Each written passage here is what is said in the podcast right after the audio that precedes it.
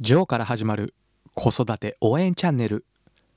このチャンネルではワンオペ経験7年のジョーが子育てを行う上での悩みに関するアプローチ方法またビジネスのことを分かりやすく解説しています。このチャンネルを隙間時間などに聞くことで精神的経済的に楽な子育て生活を送れるようになりますのでぜひフォローをお願いします。こんにちは。いかがお過ごしでしょうか。ジョーです。普段生活をしている中で現状に満足できないとか何かを変えたいと思っている人は多いのではないでしょうか。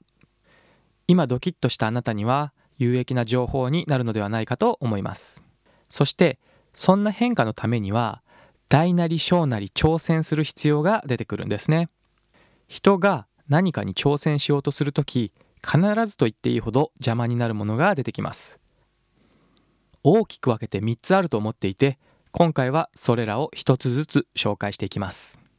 まず一つ目は自分自身です。いきなりクエスチョンマークが頭に浮かんだ人もいるかもしれません。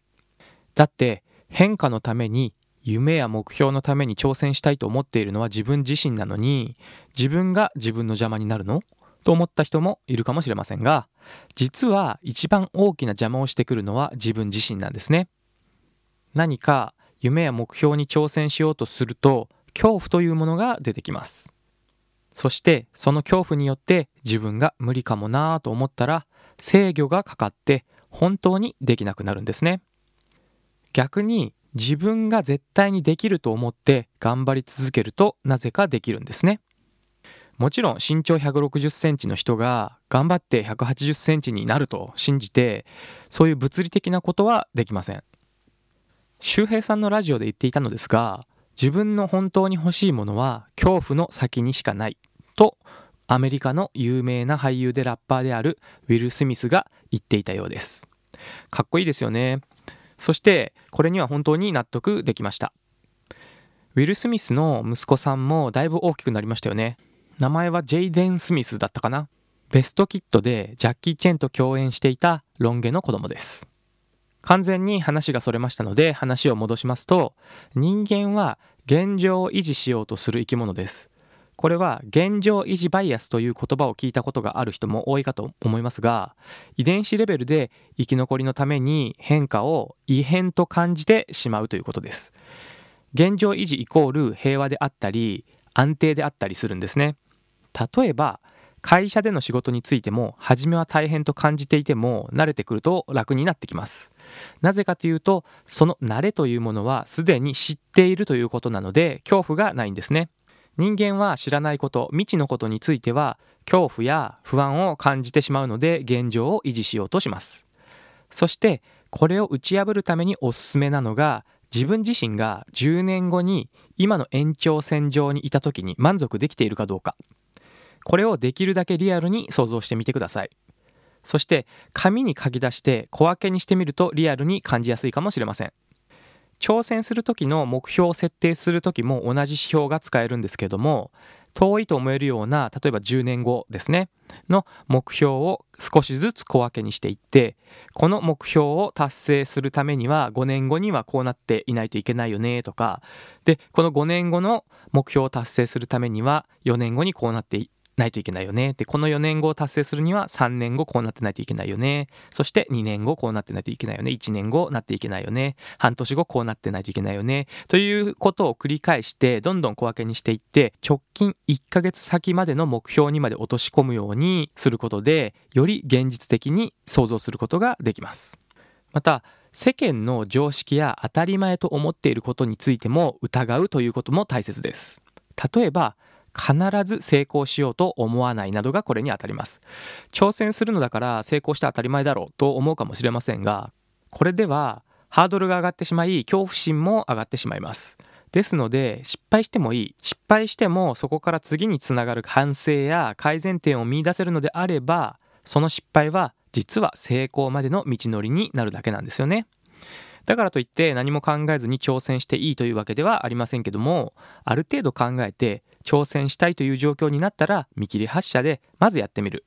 ということを仮に失敗してもまた反省しながら再度トライすればいいくらいの感覚で挑戦するとハードルが下がって自分自身が恐怖によって邪魔されにくくなります。そして2つ目。なんですけどもこれは他人です。でこの他人というものは自分以外の人全員が該当しています。特に子育ての話にもこれつながるんですけども自分の親。これがなかなか厄介な場合が多いんですね。今子育てをしている人には分かりやすいかもしれませんけども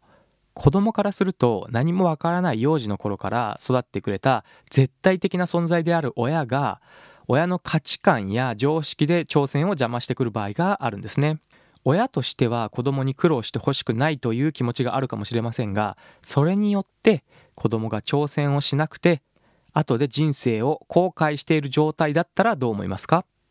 その人生に親は責任を取ってくれますか？くれませんよね。ですので親の価値観と自分の価値観というものは近い場合が多いんですけどもそれは幼い頃から刷り込まれた幻想であることも多いため本当にその道でその選択で自分が後悔しないのか自責で考えてください。あなたの人生はあなたのものです。親のものではありません。親は子供に対して苦労してほしくないと思うのは確かに合ってるんですけどもそれと同時に自分が安心したいんですよね。他人の目線を気にせず自分で決めましょう。他人の評価をモチベーションにしていたら自分でコントロールできないので自分でコントロールできるものをモチベーションにしてください。あと何かに挑戦しようとしていると必ず何かネガティブなことを言ってくる人がいます。ただこれはチャンスと捉えるようにしましょう。何か悪いことでも言ってくるということはその人はあなたに関心があるということです。羨ましいのかもしれませんし妬みがあるのかもしれません。何か言ってくる人がいたらあなたに関心があるということですので言葉を冷静に受け止めて何か改善できることがあるかもしれませんし客観的な視点があるかもしれませんので第三者からのフィードバックとして利用しちゃいましょう。そして3つ目なんですけども環境です。これは2つ目に話した他人ということとかぶる部分もあるんですけども生活する周りの環境もそうですし付き合う人も含めて環境と言っています。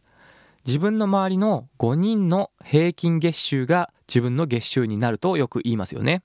ですので付き合う人も変えていく。実際に自分が挑戦しようとしていることを実現している人またはその目標に向かって挑戦している人が近くにいる環境にする。自分から会いに行くということも有効かと思います。例えばうんどうしようかな。お笑い芸人になりたいとします。そしてその人がお笑い芸人になりたいと思いながらも毎日ブラック企業の会社員として朝から夜遅くまで仕事に明け暮れて帰ってからも体力が残っていなくてもうあとは寝るだけ。普段の生活で付き合いがあるのは家族と会社の同僚や上司だけ。という人と一方で実際にお笑い芸人の養成学校に行きながら面白い人芸人さんや芸人を目指す仲間と切磋琢磨しながら生活するというのではどちらが芸人さんになれる可能性は高いと思いますか？少なくとも後者の方が面白い人にはなれると思いますし生活の中で面白いエピソードも増えるかと思います。あと環境という意味では自分がすでにそうなっているかのように振る舞うというのも目標に近づくためには有効かと思います。今私はまだ話すことがあまりうまくありませんがラジオの DJ になっていると信じてそのように振る舞いながら収録しています。そして自分の放送を聞きながらニヤニヤしたりして楽しんでいます。そうなんですね。楽しむことができるんです。また注意してほしいのは例えばお金持ちになりたいからといってお金持ちになった前提でお金を浪費しまくる生活などはやめましょう。実際お金持ちの人は将来につながる投資をする人は多いんですけども無駄な浪費をしない人が多いですしそのようなことをする人はただ無知なだけです。以上知らないとやばい挑戦するあなたを邪魔するものを再度おさらいしてみますととても簡単な3つです。自分の挑戦を邪魔するものは自分自身。他人そして環境です。自分他人環境この3つです。これらを理解してまた意識した上で目標に挑戦すると意外にすぐに叶っちゃうかもしれませんよ。ここ数日の発信内容は僕自身がワクワクできていてなかなか楽しめています。こんなワクワクな気持ちがあなたにも伝染することを祈りながら本日の話を終了とします。それではまた次回までありがとうございました。バイバーイ。